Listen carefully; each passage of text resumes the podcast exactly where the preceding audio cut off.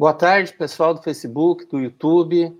Meu nome é Giovanni Gisler. Mais uma vez estamos aqui com uma live para toda a nossa região e conquistando cada dia mais audiência, conquistando cada dia mais seguidores. Convido você lá para seguir a nossa página, seguir uh, as nossas lives. Estamos tentando todos os dias, durante essa quarentena, manter a live. Ontem não fizemos, é, por ser Páscoa e achamos que não era um momento interessante, até porque a, a concorrência das lives com artistas ontem estava bem interessante, né? O Bocelli fez 23 milhões. Acho que a forma de comunicação, a forma de, de interação entre as pessoas por causa do Covid-19 vai mudar drasticamente. E é nesse intuito que nós começamos a fazer esse desafio, uma vez que os nossos negócios foram abalados, uma vez que as nossas famílias foram abaladas, é alguma forma de levar alguma informação diferente que está fora das grandes mídias ou das mídias tradicionais. E é nesse intuito, ah, também disponível no Spotify como podcast. Então, você tem todas as, as mídias sociais disponíveis, disponíveis para acessar o nosso conteúdo. Hoje estamos aqui e, e não é da boca para fora, mas eu tenho que dizer ao público, eu acho que eu nunca tive essa oportunidade, oportunidade de dizer é, para tantas pessoas que vão nos ver o grande orgulho que eu tenho hoje de ter como convidado o meu mestre, o meu professor, é, quem me ensinou muito, é, me fez questionar muito. Eu lembro ainda, logo depois que fiz o convite, sobre uma aula dele em elaboração e análise de projetos, de como a lâmina, eu me lembro, que era uma mão, para analisar quando a gente ganha informações, numa época que a gente tem tantas informações, todo mundo é especialista hoje em Covid, a gente abre o Facebook, o Instagram, todo mundo dá o seu palpite, todo mundo quer dar a sua ideia, e quando, na verdade, você tem que colocar um, um filtro muito grande. E eu, professor, uh, de, um, de uns anos para cá, ainda coloco mais um filtro que é o de viés de confirmação. Né, para tirar o meu, a minha, a minha educação até então, a minha cultura até então, para tudo que eu recebo, além de colocar todos os filtros, colocar o do, do viés da confirmação para não cair nessa armadilha que é recorrente em, em, quando a gente faz esse tipo de análise é, das notícias. Então, primeiramente, boa tarde, professor Mauro, e conta para nós quem é o professor Mauro Kreutz.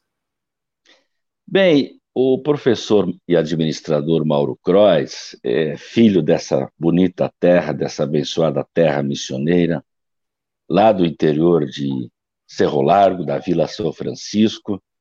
Portanto, sou um menino da roça.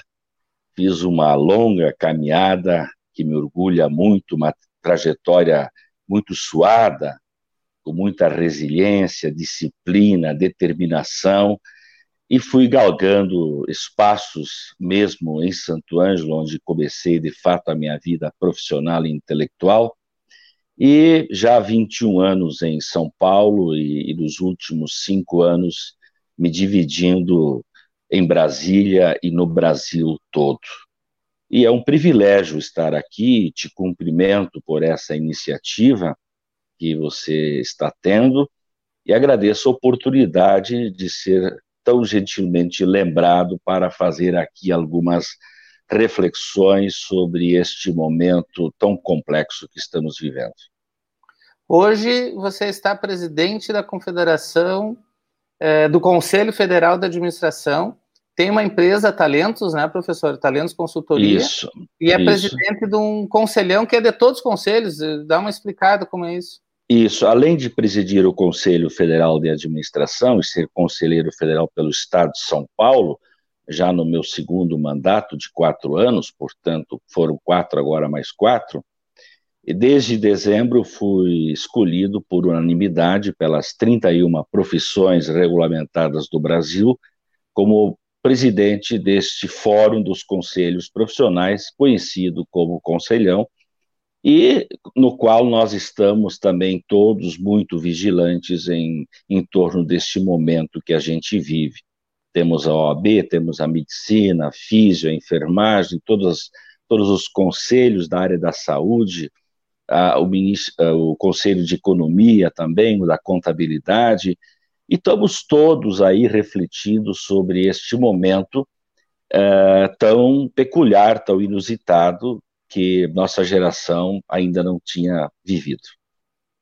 É, eu acho que isso é importante. Nós, eu achava, eu tenho dito isso nas lives, professor, que eu não, não iria passar por isso, porque a gente é, tem a crise de 29, que foi só econômica, tem a gripe espanhola, que eu acho que era mais próxima, e algumas outras ali na Ásia, mas eu achei que nós íamos, com o avanço da medicina, com o avanço das tecnologias, nós não iríamos ter uma pandemia mundial. E é, e é, e é aí que eu introduzo, qual que é a tua análise sobre essa pandemia mas juntando também o viés econômico. Como tu vê esse momento que nós estamos passando? Bom, é, veja, vamos, vamos ir com bastante cuidado. A história nos ensina, e, e tem que se buscar na história as evidências de situações parecidas como essa. É, por trás de eventos dessa magnitude, sempre existem razões ocultas e que não aparecem ainda agora. A gente tem, é, eu, eu estudo geopolítica, geoeconomia, geopoder há muitos anos e tenho me debruçado sobre isso. Eu não estou negando a pandemia e o Covid-19, mas obviamente que eu não posso ser ingênuo de não também entender que por trás deste movimento pandêmico existem lógicas econômicas e financeiras muito claras e muito evidentes. Isso é fato. Então, não podemos fazer a negação da pandemia, mas também temos que entender que por trás disso existe uma lógica muito perversa, muito perversa, como já tivemos em outros casos, e que novamente poucos vão ganhar muito em função do empobrecimento da sociedade, da quebradeira das empresas, é, da fragilização das economias dos países que já estavam frágeis e, portanto, irão se fragilizar ainda mais, e eles não têm escolha, não têm escolha, mas depois nós poderemos adentrar um pouco sobre as implicações do ponto de vista das economias e da política fiscal e monetária dos países, em especial o do Brasil. É, seria o Covid, então, um, um, uma cortina ou a oportunidade para o grande estouro da bolha é, mundial econômica ou ainda nós vamos levar mais um tempo? Ou o Covid é, claro. é perfeita, desculpa. Claro, eu não posso acreditar num mundo tão desenvolvido que um vírus eh, chegue a, a, essa, a ter essa magnitude. Isso, isso, isso é ilógico, isso é absolutamente ilógico, isso não é normal, tá certo? Então, é óbvio que tem outras razões. Se nós olharmos uh, a economia, a economia mundial, ela hoje está financiarizada. Ela não está mais na indústria ela não está mais no comércio e nos serviços, ela está nos sistemas financeiros. E o sistema financeiro é um sistema quebrado. Nós temos hoje 17 vezes mais papéis e recursos em circulação, 17 vezes mais, do que o somatório de todos os PIBs do mundo. Portanto, o sistema financeiro é uma grande bolha falida, quebrada. Então, quando o mercado, vamos pegar a Bolsa de Valores de São Paulo, a Bovespa, estava atuando em quase 130 mil pontos, e ela hoje está em 47 mil pontos, ou seja, ela encolheu 65, 70% da bolha. E ela, ela vai conseguir, depois disso, novamente experimentar um crescimento extraordinário. Então, os mais lerdos, os menos preparados, perderam milhões, bilhões, trilhões. E outros vão ganhar novamente esses milhões, bilhões e trilhões. Hoje eu estou comprando papéis a um quinto, um sexto, um oitavo do valor. Vejam é, bem. É, é um é absurdo é, isso, né, professor? E, e vem cá, o, o, Fed americano lá, junto com, com o Trump, até agora acho que é 1,3 trilhão, é um PIB. Eles estão dizendo que dinheiro não é problema, é um milhão é, de dólares está sendo emitido por minuto ou por segundo, não importa, de qualquer jeito é muito. Esse dinheiro está inundando a economia mundial. É, e lá nos Estados Unidos, eles, eles chamam o quantitative easing, né, que é colocar de forma indireta no mercado para atrasar um pouco o movimento inflacionário, comprando ações de empresas que talvez não sejam tão boas. Como é que tu vê isso? Em dois aspectos. Se você acha que o governo deve botar dinheiro em empresa não tão bem administradas, porque as administradas eu já acho questionável, mas vamos botar nas, nas não tão bem administradas que tem as pencas também, né? E se isso não vai ocasionar uma, uma inflação lá nos Estados Unidos? E eu te pergunto por que lá? Porque ficou muito claro agora que o banco do mundo é os Estados Unidos. O pessoal correu para o dólar, não correu para o ouro, não correu para o Bitcoin, não correu, correu para o dólar. Eles vão conseguir se manter isso com essa emissão de dólar trilionária? Veja, os Estados Unidos são incomparáveis, porque eles têm a moeda que é a moeda mundial de trocas, tá certo? O dólar, depois do acordo lá de Bretton Woods, ele é a moeda de troca mundial. Então, para os americanos emitir uh, moeda não é difícil, tá certo? O impacto, se fosse outro país, ia explodir a inflação. Nos Estados Unidos, não, porque, como você bem analisou, está é, todo mundo correndo atrás de dólares, se refugiando na moeda forte, que é de troca internacional. Qualquer transação comercial no mundo é em dólar. Tudo é em dólar.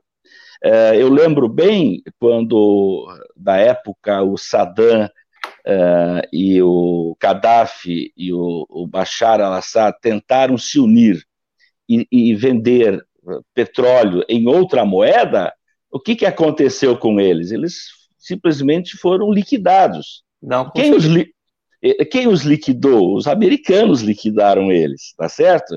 Porque, é, porque é, o que sustenta a economia americana é eles terem a moeda que serve de referência mundial em todas as trocas. É claro que vai ter o efeito, claro que vai ter. A, a economia do mundo, é, ela, ela não nunca mais será a mesma. Nós teremos a, impactos de toda a ordem tá certo? Haverá uma desestruturação muito importante nas relações bilaterais e trilaterais, bem como na nova ordem econômica mundial. Certamente, esse núcleo financeiro duro, que é controlado por sete, nove famílias, ele, obviamente, vai bancar a recuperação do mundo, como houve em outras crises e como foi após na Segunda Guerra Mundial. O que é que aconteceu? Quem financiou a recuperação do mundo? Foi exatamente a financiarização econômica. É esse, é esse grupo de famílias que mantém o controle dos uh, grandes movimentos financeiros. Isso também acontecerá uh, no Brasil e em outros países.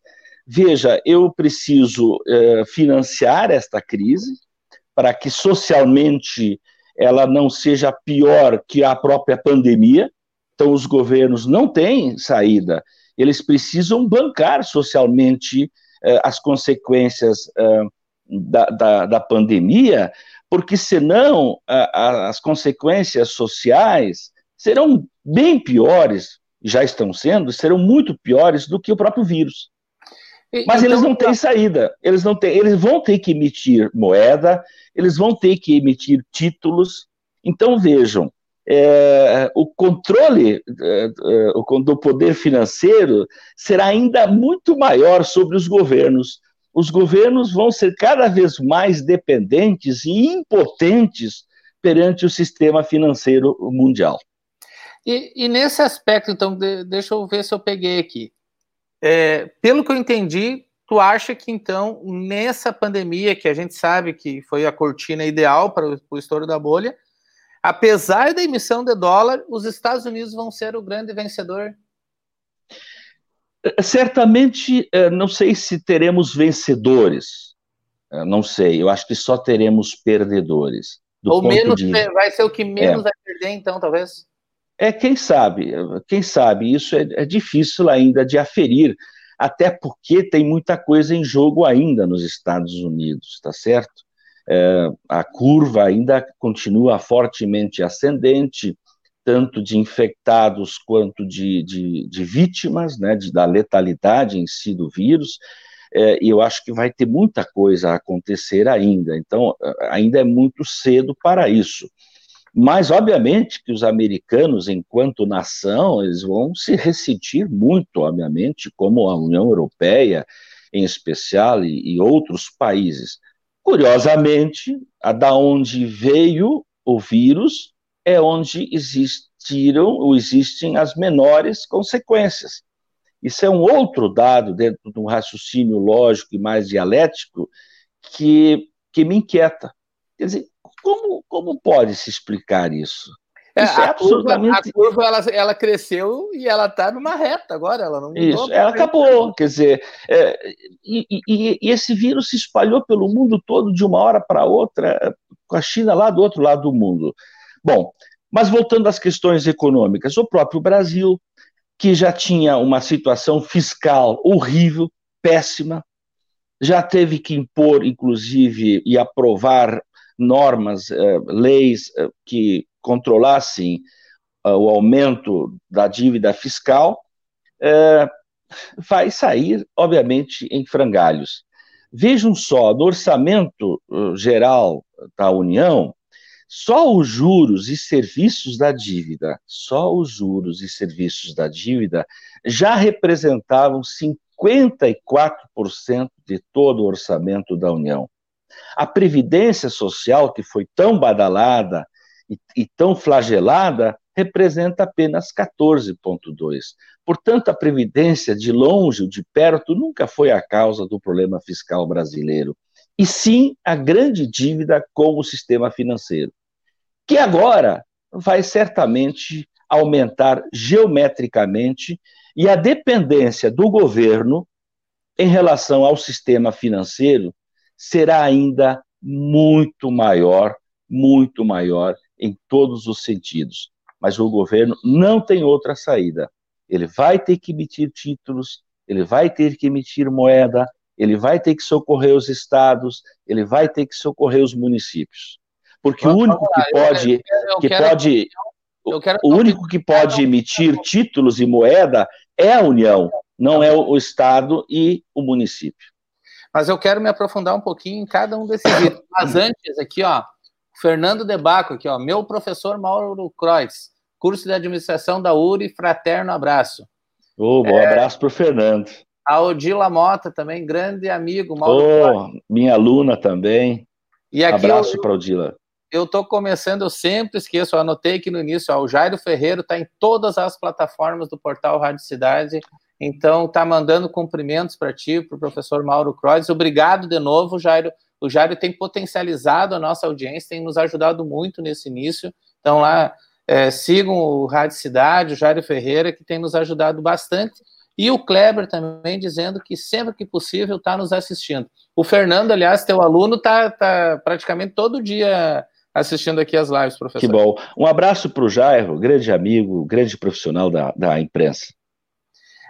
Tá, eu quero chegar agora é, eu quero chegar agora no assunto que tu já tocou, é, que não tem saída. O Brasil vai ter que emitir títulos. Já está se falando em títulos de 50 até mais anos. Se não me engano, no, o senhor pode me ajudar. Na Alemanha, estavam pensando um com de 100 anos ou sem prazo, é, sem prazo de resgate. Isso, então, infinito. Imagina, isso era além dos juros negativos. Então, é, essa emissão de títulos e emissão de moeda no Brasil sem chegar na ajuda, que depois nós vamos chegar na ajuda dos estados, que consequências práticas elas vão ter na nossa economia no médio e no longo prazo? Todas as piores possíveis. O governo perde ainda mais a sua capacidade de fazer gestão monetária e gestão fiscal. E, e ele estava começando a fazer isso a duras penas. Né? Isso acabou acabou, perdeu. Eu, eu acho que o Paulo Guedes deve estar em depressão total, porque era o que ele estava buscando, com mesmo com alguns questionamentos, inclusive meus, mas estava é, com este foco muito bem claro e bem definido, e ele é um expert desse assunto. Bom, isso tudo foi a deriva. Paulo Guedes, infelizmente, tudo aquilo que ele planejou e desejou para o Brasil nesses quatro anos ele acabou perdendo tudo em função dessa pandemia. Então, a economia brasileira, de maneira geral, que hoje uh, está financeirizada também, vai ficar ainda mais financeirizada. Mais financeirizada. Nós já tínhamos 40% do nosso PIB na indústria. Hoje ele está em 17%, 18%.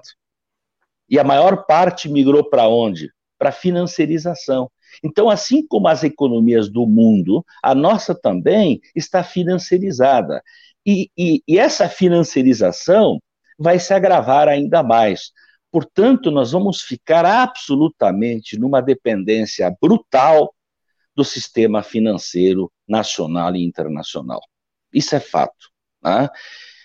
Uh, as empresas, vejam só, as empresas, nós, nós já temos 600 mil microempresas fecharam seus negócios, segundo a CNN.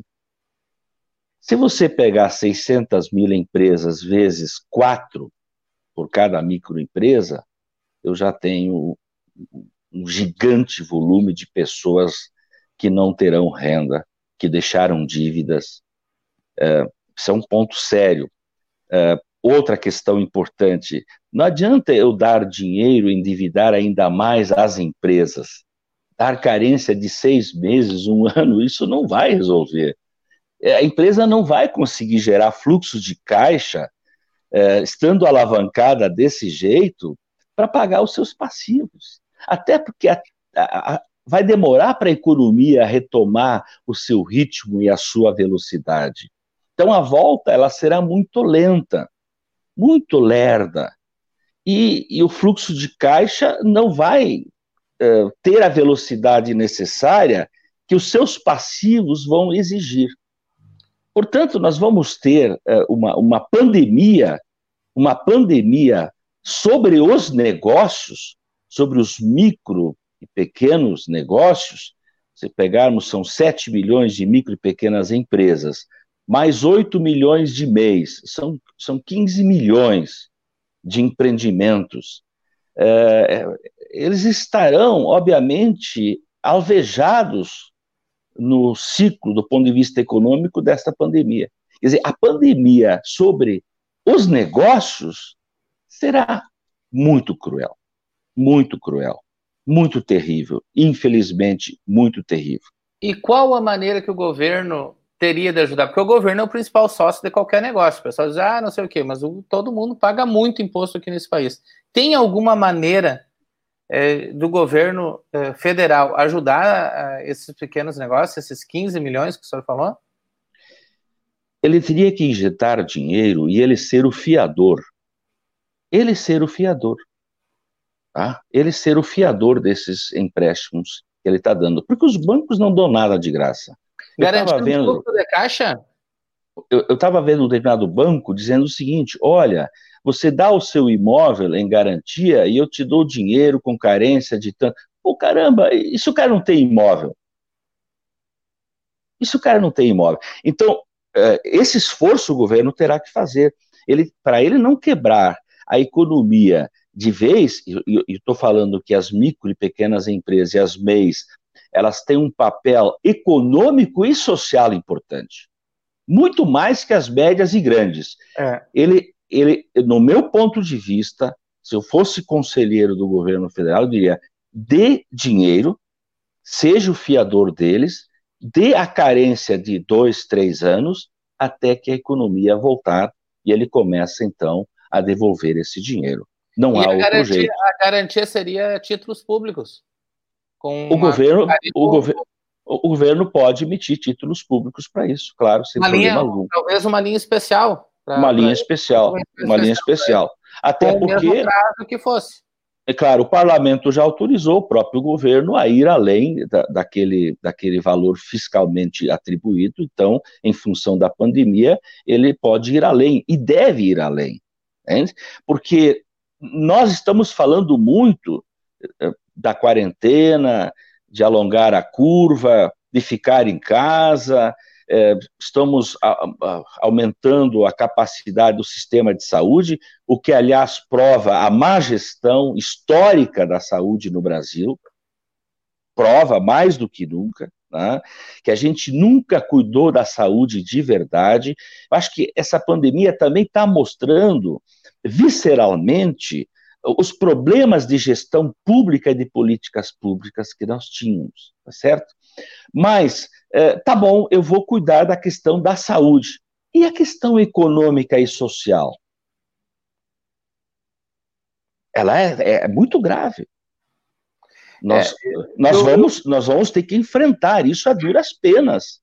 Ou nós vamos ter uma convulsão social muito séria decorrente da pandemia. Daqui uns dias, a mídia não vai falar mais do vírus, vai falar de outras coisas graves e que vão matar também.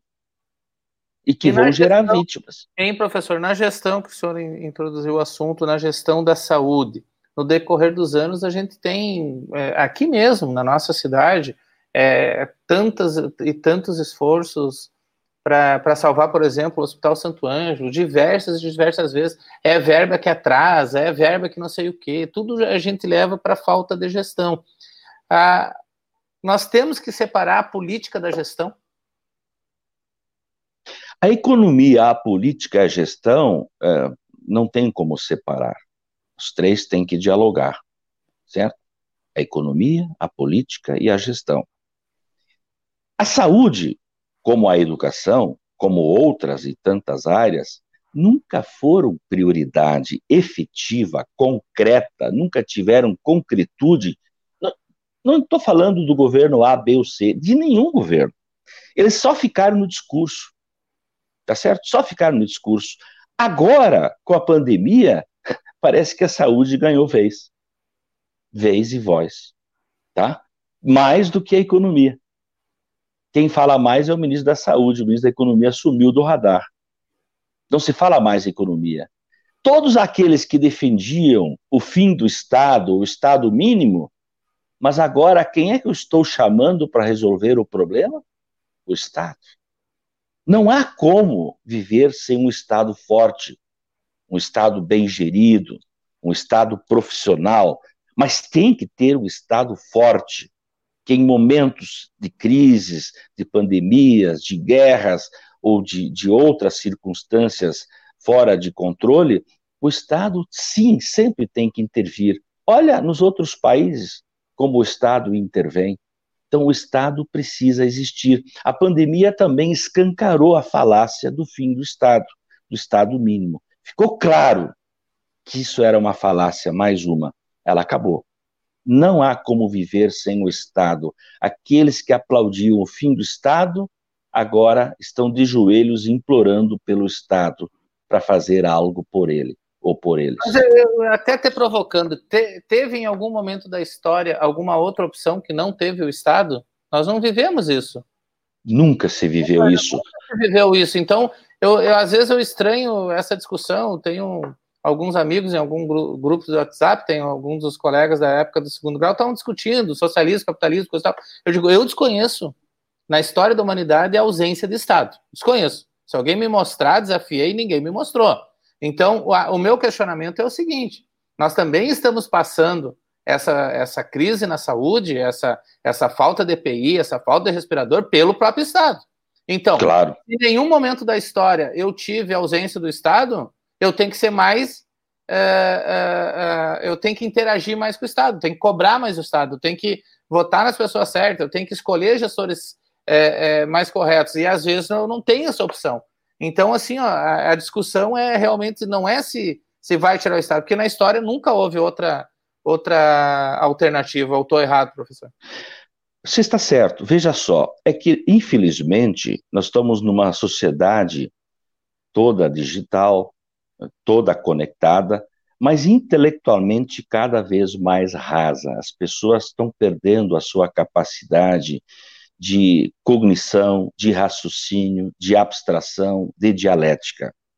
E estão ficando mais pobres nos conceitos que tudo ficou tão raso que o doutor Google responde tudo. Então, eu não preciso fazer nenhum esforço, eu vou ao doutor Google e ele me responde. Mas eu não sei nem por que, que é isso, da onde vem, por que, que vem.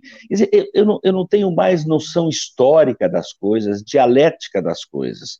E nós, com isso, perdemos o quê? o embasamento conceitual. Veja, há uma confusão conceitual muito grande. As pessoas falam hora de Estado, hora de país, hora de nação, como se fosse a mesma coisa. E não é. Nação é uma coisa, país é outra coisa, Estado é outra coisa. Nação é povo, é gente. Não há nação sem povo. O epicentro de uma nação é o seu povo.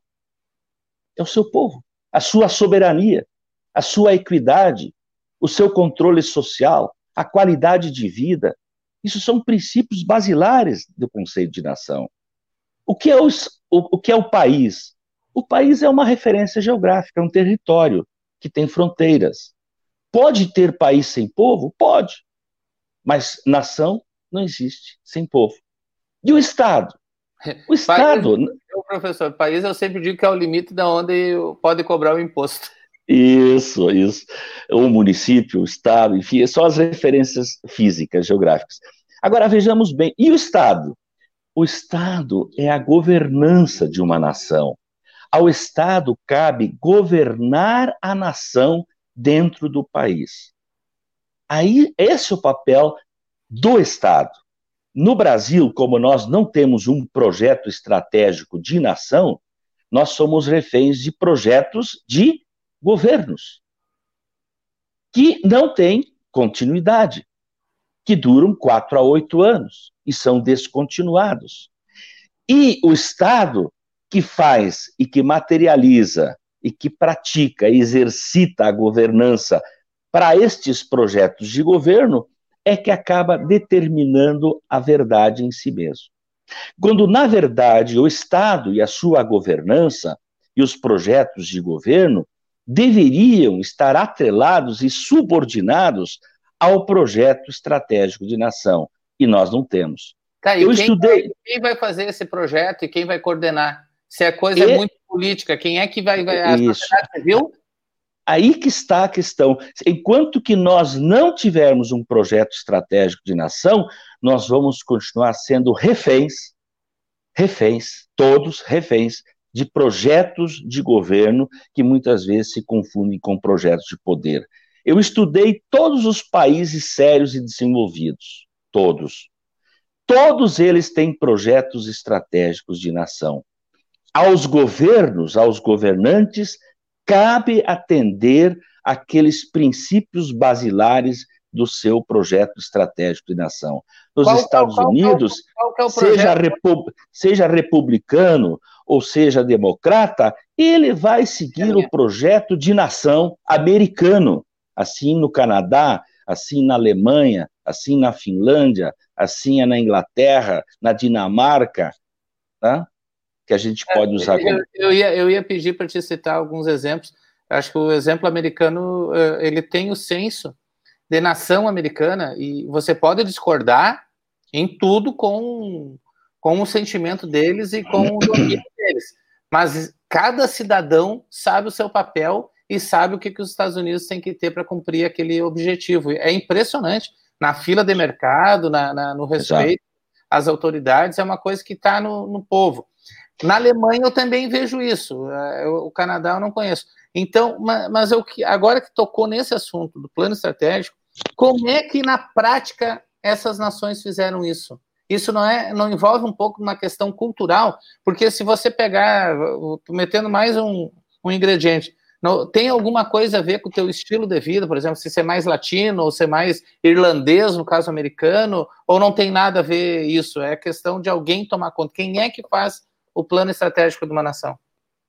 Bom, é, é, você tocou num ponto importante, a questão da cultura. Sim, tem tudo a ver com o que eu chamo de estoque cultural.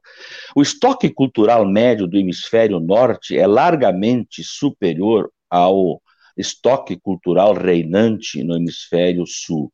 Vários estudos profundos de vários estudiosos uh, que eu tive o privilégio de ler e visitar uh, vão nesta direção. Tá Com exceção então, da Austrália e Nova Zelândia, talvez, ali naqueles lados lá. Exato, exato, com raras exceções, mas estou falando em termos médios. Tá? Agora, um projeto de estratégia de nação, você define primeiro analisando quais são os teus pontos fortes, aonde você tem é, e pode ter soberania nacional. Então, esse é o primeiro ponto. Aonde você tem potencialidades, aonde você tem vantagens competitivas e comparativas em relação a outros países. Você pega estes setores, estes eixos e trabalha a partir deles. A partir deles. Vou dar um exemplo. Vou dar um exemplo.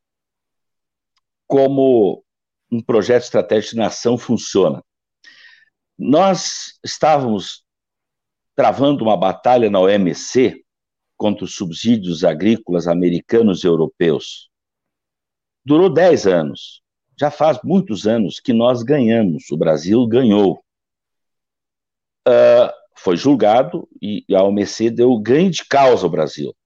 Só que os americanos e os europeus não tiraram os subsídios agrícolas. Eles indenizaram os exportadores brasileiros. Por quê? Porque para eles, enquanto nação, a produção de alimentos é algo estratégico, porque não pode faltar alimento para o povo. Simples assim. Então, eles vão sim sempre tutelar quem produz alimentos. E ele vai ter o cuidado e, e o subsídio do governo, seja ele, de que partido ele for, porque isso é de nação. Olha só, esse é um exemplo. Nós não temos nada disso. Vou dar um exemplo ao contrário todos os produtores de arroz do Rio Grande do Sul, que é o maior produtor de arroz do mundo, praticamente, né? acho que em segundo lugar, estão todos quebrados. Uhum. A, até, os, até os bisnetos vão estar quebrados. Sei lá, quarta, quinta geração. São absolutamente produtivos, eficientes, é, têm tecnologia de ponta, são muito, mas produzem abaixo do break-even, do ponto de equilíbrio do, do preço oficial do arroz que o governo paga. No entanto, o governo importa trigo e arroz do Uruguai e da Argentina a um valor acima que ele paga para os produtores nacionais, para vender veículos, motores e peças automotivas da indústria que não é brasileira. Então, estou dando um exemplo ao contrário agora. Ora, é, um país desse não pode dar certo. Não pode dar certo. Não pode ir longe. Então, se eu defino os meus eixos de soberania, aonde eu quero ter a soberania, e usando a educação de forma sistêmica, eu desenvolvo toda toda a minha tecnologia, minha de ponta, minha produção de ciência de ponta nessas áreas. Dizer, nós poderíamos ter, pela Amazônia, sermos um dos maiores produtores de biotecnologia, de biomedicina nós temos vantagens enormes, e assim tantas outras. Eu, eu, eu, fiz alguns exercícios que eu uso em algumas palestras minhas sobre eh, o papel da administração na construção de um projeto estratégico de nação, onde eu desenvolvo exatamente quais seriam os eixos principais e como fazer isso. O que é muito simples de fazê-lo.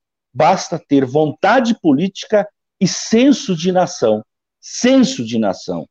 Não senso de Estado, não senso de país, senso de nação.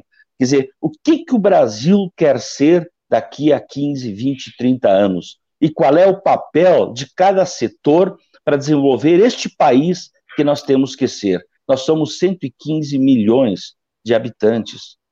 E temos 60, 60 milhões vivem na absoluta pobreza. Então, 215 milhões, perdão. É, é, tá, olha só, professor. No, o como eu entendi, é, é, na vontade política, mas se nós tivéssemos uma escala, é uma coisa hipotética aqui, só, só para eu ter o nível pela sua opinião, uma de 0 a 100, em quanto, quanto nós estamos longe de ser nação? Quase 100. Quase 100. Quase 100. Nós hoje estamos focados em atender grupos de poder, grupos de interesse. Que entre os se você olhar os conceitos de nação, você vai ver que uma nação ela, ela, ela não pode priorizar uh, grupos de interesse, grupos fisiológicos. Ela tem que atuar sempre no coletivo. Os partidos políticos, por exemplo, eles deviam ter o olhar e a preocupação com o todo, com o coletivo, com a nação, com o seu povo, e não como é hoje, onde eles se autolucupletam e se beneficiam. Todos eles. Todos eles. Todo, eu acho que no Brasil nós entramos há um bom tempo nisso. Nem sei se nós chegamos a ter algum estágio de avanço como nação na história recente. Também não, né? Não, não tivemos, não tivemos. Né? Não tivemos. Não tivemos. Sempre, é, e, um, e, e teríamos. Grupos, né? Sempre foram grupos, isso, ou, era, ou, era, um, ou era interesse ali de uma época São isso. Paulo, Minas, né? Isso, exatamente. É claro que nós, nós enfrentaríamos é, forças ocultas internacionais muito poderosas se um dia nós é, resolvêssemos ter um projeto estratégico de nação. Sim, com certeza. Mas nós teríamos que enfrentar. Como? Jogando as claras com o povo. Fazendo plebiscito, consultando o povo, mostrando para ele os benefícios de um projeto estratégico de nação, comunicando isso de forma clara, didática, objetiva, tá? metodológica. Fazer não é difícil. Como fazer não é difícil. A questão é, é de fato, é, termos a vontade política de fazê-lo. É, eu acho que, que, o senhor tocou bem e, pelas palavras do senhor, eu acho que a gente vai demorar um tempinho, talvez. É, vamos ter. Tivemos o azar de ver na nossa geração uma pandemia mundial, mas talvez podemos ter na nossa geração uma mudança é, nesse conceito no Brasil, quem sabe, né? E eu tenho andado pelo Brasil exatamente professando esse tema do, da necessidade do projeto estratégico de nação. Tenho visto alguns políticos adotando essa minha terminologia, mesmo não me dando os créditos, mas isso não importa. Os créditos são do meu país. É do uma Brasil. catequese, tem que fazer uma catequese, indo de, de, em cada um. Isso. Professor, o senhor já me deu aqui a resposta que o senhor é favorável, então, à ajuda do governo federal para o déficit dos estados e dos municípios. Então, como eu já sei a tua, a tua resposta, eu quero avançar um, um pouquinho nesse tocante e dar uma mexida no seguinte sentido. Bom, vamos ajudar o estado do Rio Grande do Sul. O estado do Rio Grande do Sul é um estado que tem mais coronéis aposentados que os Estados Unidos, né? A má gestão, ela vem histórica e há décadas. Agora, com a pandemia do Covid-19, tendo uma, uma varinha mágica que vai se baixar a arrecadação 40%, não foi aprovada ainda, mas com certeza a gente discutia hoje com o deputado Eduardo Loureiro, provavelmente o Senado vai apoiar. Nós não estaremos, estaremos mascarando essa falta de gestão, essa, essa, essa eu tenho que cuidar a palavra, que eu, é, eu ia dizer uma coisa que não dá para dizer, mas essa, esses interesses que às vezes há desvios na gestão pública, nós não estaremos mascarando ou essa pandemia ela é tão mais importante que nesse momento vale a pena a sobrevivência? Quando eu falo que eu sou favorável uh, à, à cessão de recursos né, para evitar um dano pior que a própria pandemia, eu não estou querendo que esses recursos sejam repassados sem critérios. Não, tem que haver critérios. E um dos critérios, certamente, é na gestão desses recursos e dos municípios e dos estados, não tem a menor dúvida. Acho que precisa se aproveitar este momento para começar a fazer alguns temas de casa muito difíceis, que vão doer muito também, mas é, vamos ter que fazê-los, quem sabe seja o momento de fazê-lo. Temos que dar o recurso, mas sob certas condições, sob certos critérios, sob certos requisitos, tá certo? E Talvez um deles serve para fazer algumas mudanças. Exatamente, exatamente, como requisito para a obtenção do recurso, porque senão eu realmente concordo plenamente com você. Nós estaremos novamente mascarando as principais causas que estão no âmago é, dessa má gestão histórica que temos tido. É, deixa eu fazer aqui, ó, a Marli Lima está na, na escuta, o Ayrton, o Adelar Cavalheiro, sempre nos escutando também. Ó, o Douglas Suptz, lá de, de Foz do Iguaçu, foi da minha primeira live. esse empresário que eu estava te falando antes do ar aqui, professor. Certo. O Edson Davis, o Paulo Dalmaso, Adriane Machado, uma aula, obrigado, Giovanni. E o Ayrton aqui colocou que gostou da colocação, foi muito boa. Não sei qual colocação e nem sei se foi, foi a minha ou a tua, professor. Mas vamos levar o crédito junto nessa. Vamos levá-lo junto. Tá, é, eu quero agora descer um pouco e mais para o nosso umbigo aqui. É, muito bem, ajuda os estados, ajuda as prefeituras, ajuda a, a todo mundo. Vamos entrar um pouquinho no lado das empresas, tá? A gente já discutiu aqui que uma das formas seria garantir ou capital de giro ou faturamento para garantir o seu passivo de, de curto, médio e longo prazo. Gostei muito da ideia, vou copiar, professor, que eu não estava me faltando, mas poderia ser feita uma emissão de títulos específica para esse período. Eu acho que é, seria bem, é, é, bem interessante, gostei dessa, dessa sua é, colocação. Mas é, o empresário que está nos ouvindo, e tem bastantes, bastante uh, empresários nos escutando, professor. Muitos foram seus alunos, né, é, que estão nos escutando. Nas ferramentas tradicionais e de ferramentas, uh, não vou dizer novas, mas uh, modernizadas, porque as ferramentas quase sempre são as mesmas, só mudam o jeito de, de ser aplicadas. Qual que o senhor recomenda? Qual que o senhor indica? O que, que deve ser feito, o que, que o empresário agora que está com a folha de pagamento que ele vai ter que pagar mesmo sem ter faturamento, o governo não deu para ele, não tem nada, absolutamente. As linhas de crédito não existem aqui em Santo Ângelo ou existem para quem não precisa, como sempre foi. Como é que o senhor, como professor, como empresário, é, presidente do nosso conselho, é, é, vê e dá de dica para esse empresário? Esse daqui, o nosso missioneiro, o nosso brasileiro, que é que ele está dentro daqueles 15 milhões, professor. É isso. É o que que nós damos, o senhor vai dar de dica para essas pessoas? Tá bem. Antes de eu ir para a resposta de forma mais objetiva, eu, eu preciso fazer uma consideração introdutória. É, nós estamos vivendo um momento de elevadíssima complexidade.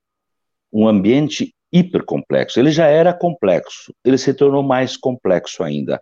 O que, que explica a complexidade? A complexidade, maior ou menor, é, ela se explica pelo número de variáveis e pelo controle que eu tenho sobre essas variáveis. Bem, neste momento nós temos várias variáveis e nós não temos controle sobre nenhuma dessas variáveis. Portanto, estamos uh, literalmente uh, perante um ambiente de elevadíssima, inédita complexidade. Muito bem. O, o, que, que o empresário pode fazer? Que ferramentas ele pode usar? Na verdade, ele vive de quê? Ele vive dos negócios que, que, que surgem, das vendas que acontecem. Para ter negócios, para ter vendas, tem que ter renda. A renda ela vai despencar brutalmente. Portanto, a, a, a, o volume de negócios também vai cair abruptamente. Não, isso é inevitável. Eu disse antes, infelizmente, nós vamos ter mortes pelo vírus e quebradeiras decorrentes das consequências econômicas. Elas também, nós vamos ter letalidade nos negócios. Tá? Se nós já tínhamos é, problemas sérios de viabilidade nos micro e pequenos negócios, imagina agora. Quer dizer, eu tenho meus compromissos e as despesas dos compromissos, eles são sempre muito disciplinados, exigentes, eles batem na tua porta todo final de mês, eles têm dia certo para bater na tua porta. A receita, ela já é indisciplinada. Eu não tenho controle sobre ela. Nenhum. Ora, eu estava iniciando um ano, eu tinha um planejamento, eu tinha uma expectativa de crescimento, eu tinha uma expectativa de desempenho da minha empresa. Isso tudo acabou. Tudo foi abortado. Então, todo o meu planejamento de negócios, financeiro, de investimentos, acabou, não existe mais. Então, eu, eu vou sair dessa pandemia Zero. Zero. No zero, praticamente no zero. Eu não sei como é que eu vou sair dessa pandemia, eu não sei. Eu tenho discutido isso no próprio sistema, nós temos o CFA, temos 27 regionais. A vida não vai ser mais a mesma. Muitos regionais não vão ter mais como existir, porque eles são absolutamente inviáveis. Ou eles terão que ser bancados, subsidiados. Então, os pequenos negócios, veja, eu usei a ferramenta do planejamento, eu me organizei, eu fiz meu fluxo de caixa, fiz meu orçamento, estava tudo bonitinho, programado. De uma hora para outra, isso se rompeu. Eu parei com tudo. Mas os compromissos que eu tinha e as despesas que eu tinha, os contratos que eu assinei, eu preciso agora renegociar eles. Eu preciso renegociar com os meus fornecedores. Isso é uma cadeia toda. Veja, olha onde isso vai parar. Eu não vou pagar o fornecedor, ele não vai receber. Ele também vai ter as suas implicações lá. Você está vendo esta corrente toda de elos na cadeia do mundo dos negócios? Um vai estar afetando o outro. Mas no final das contas, nós temos menos renda, nós temos menos dinheiro em circulação. A economia estima-se que vai cair 5%, era para crescer 1,5%, 2%, ano passado cresceu 1,1%, né? É, bom, este ano vai, vai ficar em menos 5, menos 4, quem sabe? Isso, veja, isso é muita coisa. Isso terá implicações concretas e objetivas terríveis. Eu estive na, C, na CBN há quatro semanas atrás em Fortaleza e estava no debate comigo, num programa de muita audiência, uma diretora da XP Investimentos. E ela estava lá na extrema direita, eu estava lá na extrema esquerda. A gente não, não tabelou muito bem, não. Mas, é, obviamente, ela faz o papel dela. Mas aí no final eu perguntei para ela o seguinte: doutora Milene, se eu fosse o seu cliente da XP, quanto a senhora teria me remunerado em ganhos no ano de 2019? Ela respondeu e disse: depende do seu perfil de cliente pois imagine que seja o pior perfil de cliente que a senhora tenha. O pior. Ela disse assim: 22% eu teria ganho para o senhor. Digo, e, e, quem pagou a diferença se a economia cresceu só 1,1? Esta é a financiarização perigosa. Então, hoje, as, os empresários, muitos empresários, eles vivem do sistema financeiro e não da produção, não dos negócios. E isso, e isso é em termos de país. E isso está nos levando a ser um país cada vez mais frágil do ponto de vista econômico, mesmo, mesmo, mesmo com tanta riqueza que nós temos. Vou dar um outro dado, Giovanni. Nós somos a oitava economia do mundo, isso não é qualquer coisa, né? Ou seja, é uma economia potente. Oitava economia do mundo mostra que nós somos um país rico. Senão não seríamos a oitava economia do mundo. Mas olhem o outro lado. Somos o 82 em IDH, ou seja, somos uma população, um povo pobre e miserável. Oitavo em economia, 82 em desenvolvimento social. Este país não pode mais continuar assim não pode mais ficar concentrado na financiarização. Este país tem que investir novamente na indústria. E nós temos cinco grandes indústrias que facilmente a gente pode recuperar. E não ser um produtor de commodities, que hoje nós somos isso. Viramos um produtor de commodities e não de produtos manufaturados. Isso tem que mudar também. Eu anotei aqui, professor, nas dicas, então, para os nossos empreendedores, é se preocupar com as variáveis que pode lidar com as outras que não pode, já está já tá feito o estrago, né? Então, quais variáveis que eu posso é, é, controlar? Folha de pagamento, renegociação, é que é o outro que eu botei aqui que o senhor falou, renegociar. É, são as variáveis que estão mais perto. Acredito, acredito que os impostos sejam postergados, que haverá uma postergação no recolhimento dos tributos, é possível. Mas, mas não adianta muito, porque eu estou sem faturamento, não vai Exato. não é Exato. é uma ajuda Exato. muito forte, né? Exato. Alguma ferramenta a mais, professor, que o senhor queira dizer? De... E, e, eu acho que é o momento de buscar na inovação e na criatividade é, repensar o seu modelo de negócios.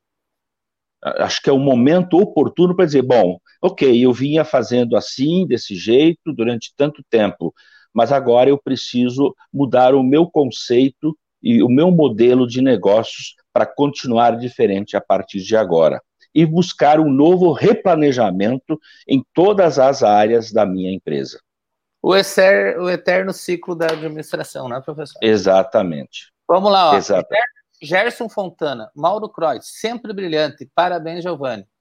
Obrigado. É, Valdete Grins, abraço serrolarguense.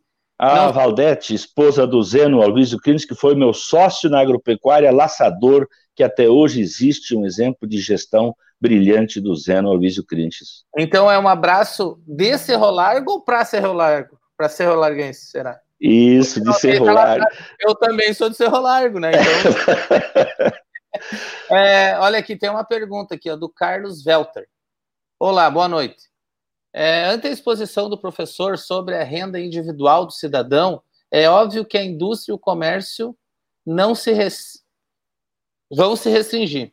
O capital de giro vai encolher. Pergunto, não seria uma hora propícia para se articular uma distribuição de renda e também rever as isenções de imposto de renda sobre os lucros e dividendos? Eu acho que ele quis inserir o assunto da renda mínima.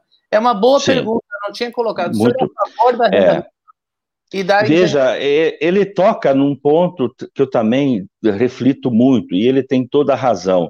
Nós, nós hoje temos uma renda per capita cada vez menor, portanto, temos cada vez mais brasileiros vivendo com menos recursos, essa é a verdade. Né?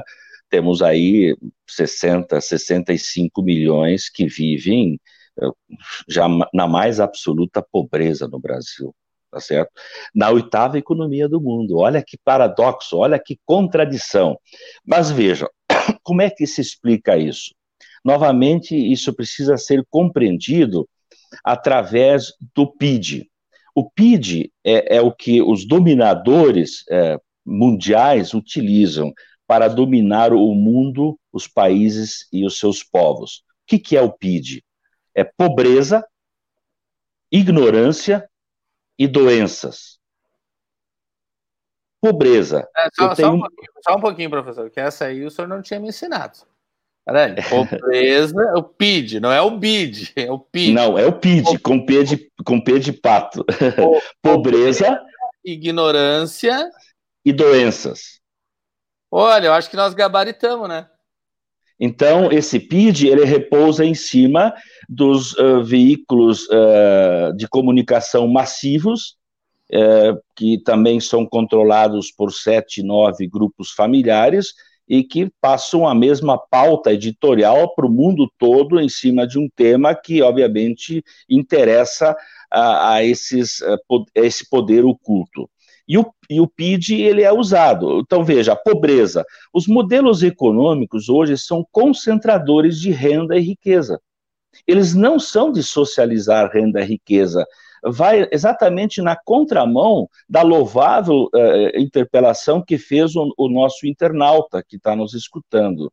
E é isso, é, é, é o contrário. Eu, eu tenho cada vez menos renda para, para, para mais gente, mais gente com menos renda, mais renda e riqueza para menos gente, certo? Nós temos a pirâmide invertida.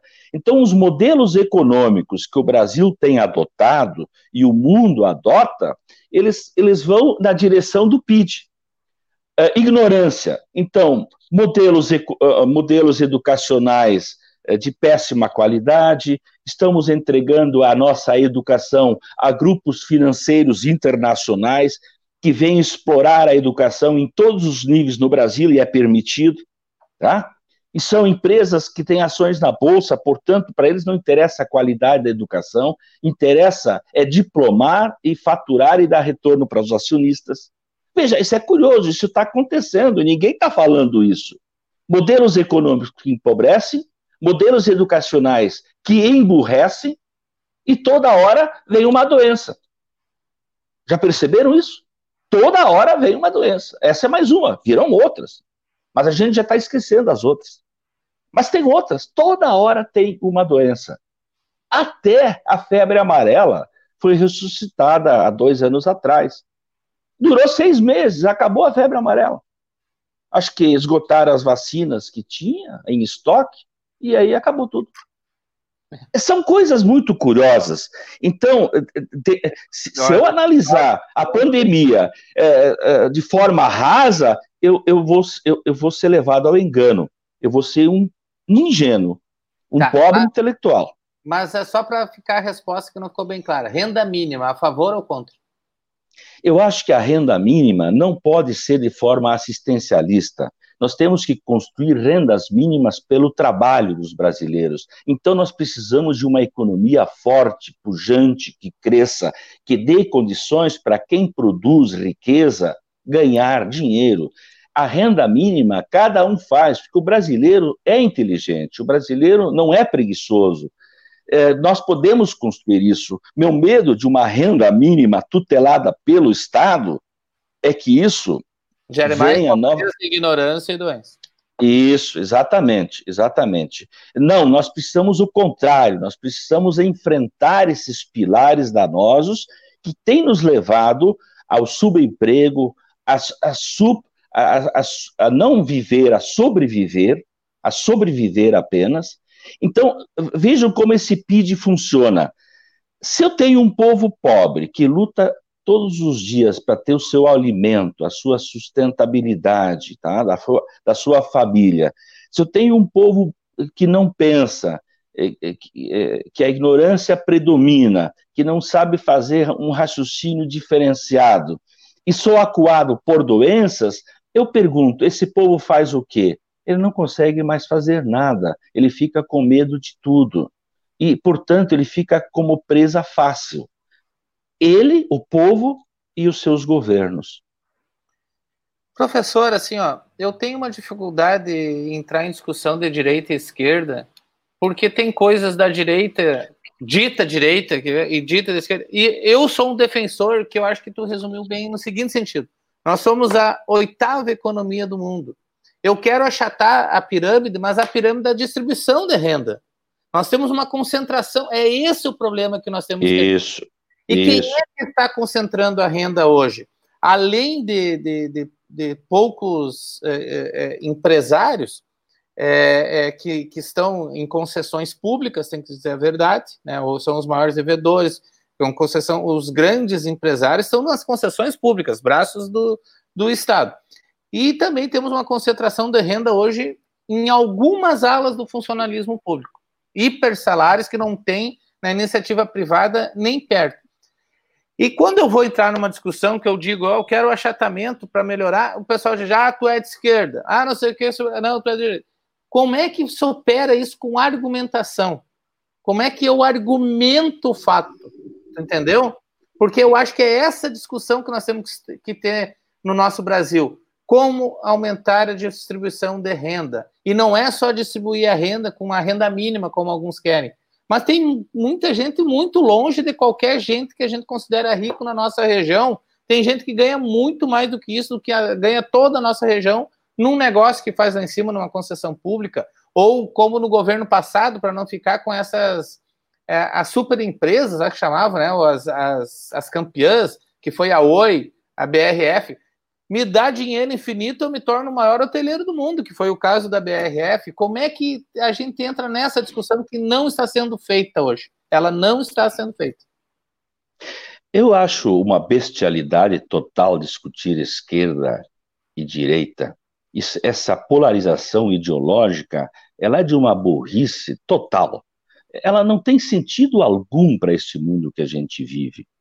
Uh, o capitalismo financeiro Tá? Para ele não tem direita ou esquerda, ele financia tanto a esquerda quanto a direita há centenas e centenas de anos. O, o capitalismo financeiro financiou, inclusive, o Hitler na Segunda Guerra Mundial, porque interessava para ele, para o capitalismo financeiro, que essa guerra destruísse o mundo, para que ele pudesse novamente se reerguer e financiar a recuperação mundial. Existem algumas curiosas coincidências com o que vivemos hoje. A quem interessa? A quem interessa essa pandemia? A quem interessa essa derrocada econômica em função da pandemia? Quem vai ganhar com isso? Alguém vai ganhar, e vai ganhar muito na recuperação e na reconstrução dos países e da sua sociedade. Não tem a menor dúvida. Né? Mas hoje nós temos, uh, se nós olharmos a distribuição da pizza, da riqueza mundial e também uh, brasileira, eu, eu fiz o, um estudo do relatório do. Uh, puxa, me fugiu o nome, um relatório internacional que eu concluí ano passado sobre a concentração da riqueza no mundo. E é interessante, de 2010 a 2016. Uh, uh, quem mais concentrou riqueza no mundo, disparadamente, foram os Estados Unidos. A Itália empobreceu, a França empobreceu, a Alemanha enriqueceu um pouquinho, a China uh, vem depois dos Estados Unidos, mas prática, a América Latina, então, empobreceu barbaramente. Toda a América Latina. Né? O Japão empobreceu, tá? Todos os países empobreceram. Quer dizer, novamente, os modelos e a lógica econômica de uma economia financiarizada, ela é altamente concentradora de renda e de riqueza. E está gerando cada vez mais pobres. As estatísticas não nos deixam mentir.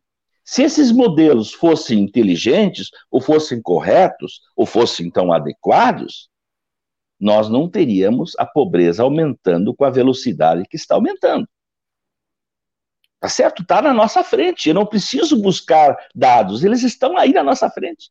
A gente convive em Santo Ângelo com um empobrecimento visível em toda a nossa região, em todo o Brasil. Eu ando pelo Brasil todo a miséria está aumentando velozmente, porque os modelos econômicos são concentradores de renda e riqueza. Então, tá aí, oitava economia do mundo, octagésimo segundo IDH. Precisa explicar? Não, não precisa não, explicar. Está explicado. Matemática, né? Então, argumentos é, é, contra fatos não, não, não, não se tem é, Oh, argumentos. Argumentos. É, que eu estava lendo os nomes aqui, daí eu tiro o óculos, professor, para fingir que eu não uso, daí fica meio. aqui a Liminha, de novo, dizendo que é um contexto muito complexo, a Liminha está nos escutando todo dia. A Odila coloca o senhor aqui no, no, compromisso de eu lhe convidar mais vezes, por mim, quantas vezes? É só a primeira, né, professor? Nós claro. vamos fazer outras lives aí, outros assuntos. A Rita Davis dizendo que é Parabéns, um excelente trabalho. Ela era de, de São Pedro do Butiá, agora está em Igrejinha. A Lorena Lazarotto, de Guarani das Missões. Opa, Lorena, oh, minha conterrânea de Cerro Largo. Adelar Cavalheiro dando os parabéns pela explanação da realidade que o mundo e o Brasil está vivenciando sem planejamento de longo prazo. Quanto mais pobre, melhor para os governos.